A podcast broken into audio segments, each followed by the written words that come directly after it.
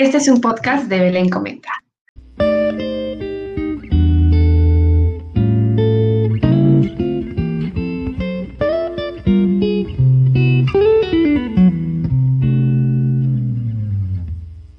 Bienvenidos a nuestro podcast Un Pequeño Infinito, donde conoceremos, analizaremos y reflexionaremos, pero sobre todo nos divertiremos.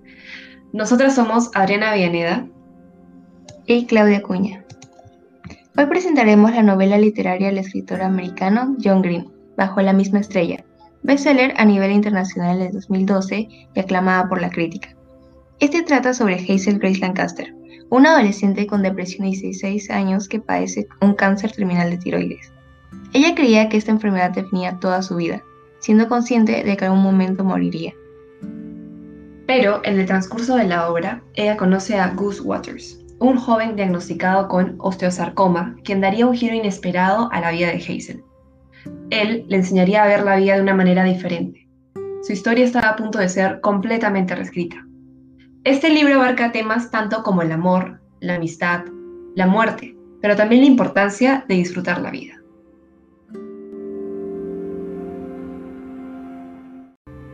Hazel, estando en su casa, encuentra un email escrito por Gus.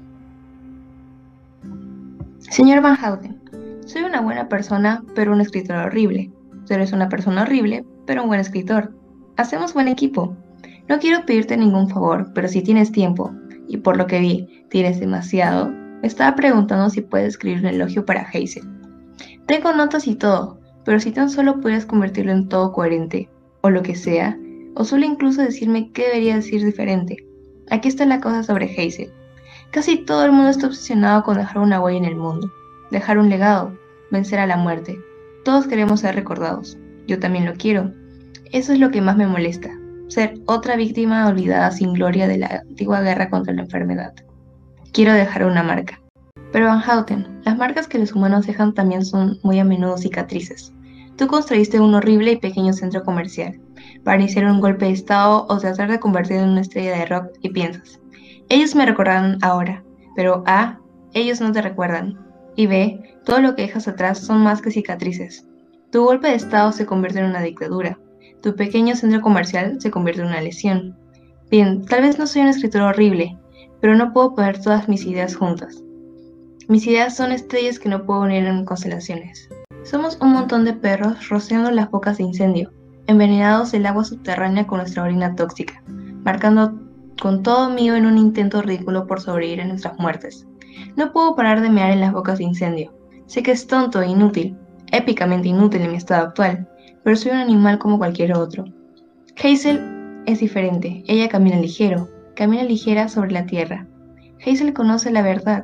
Somos tan propensos a dañar el universo como lo somos para ayudarlo, y no estamos dispuestos a hacer lo uno o lo otro.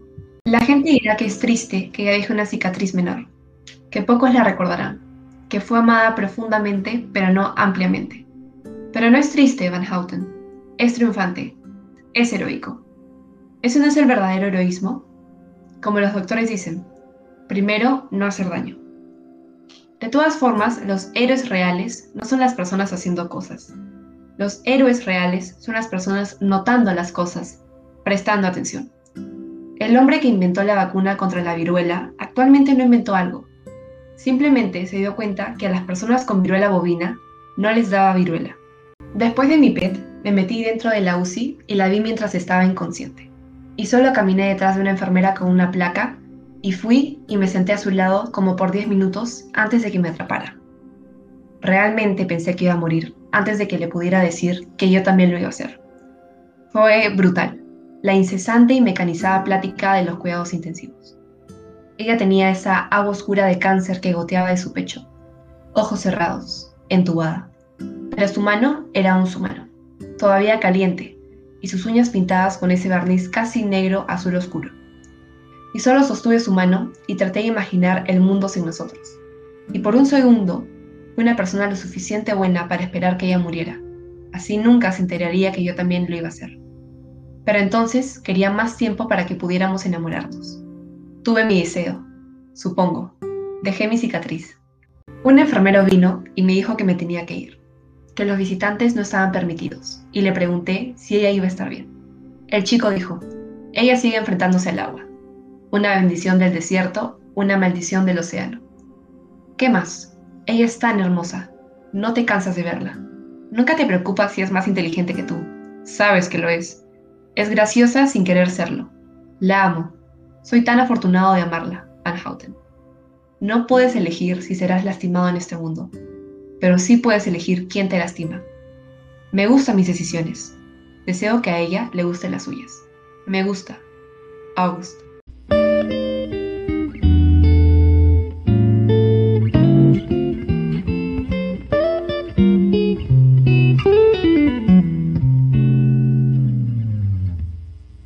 Es inevitable no resaltar las enseñanzas que nos muestra este final tan conmovedor y emocionante. Aquí vemos que el secreto de la felicidad se encuentra en las cosas más simples de la vida. Aprovecha cada momento que respiramos, porque no sabemos qué pasará mañana. Así que no dudes en decirle a esas personas que tanto amas cuánto significan para ti. No intentemos controlar o manejar el destino. Si las cosas no salen como lo esperas, de nada sirve buscar culpables.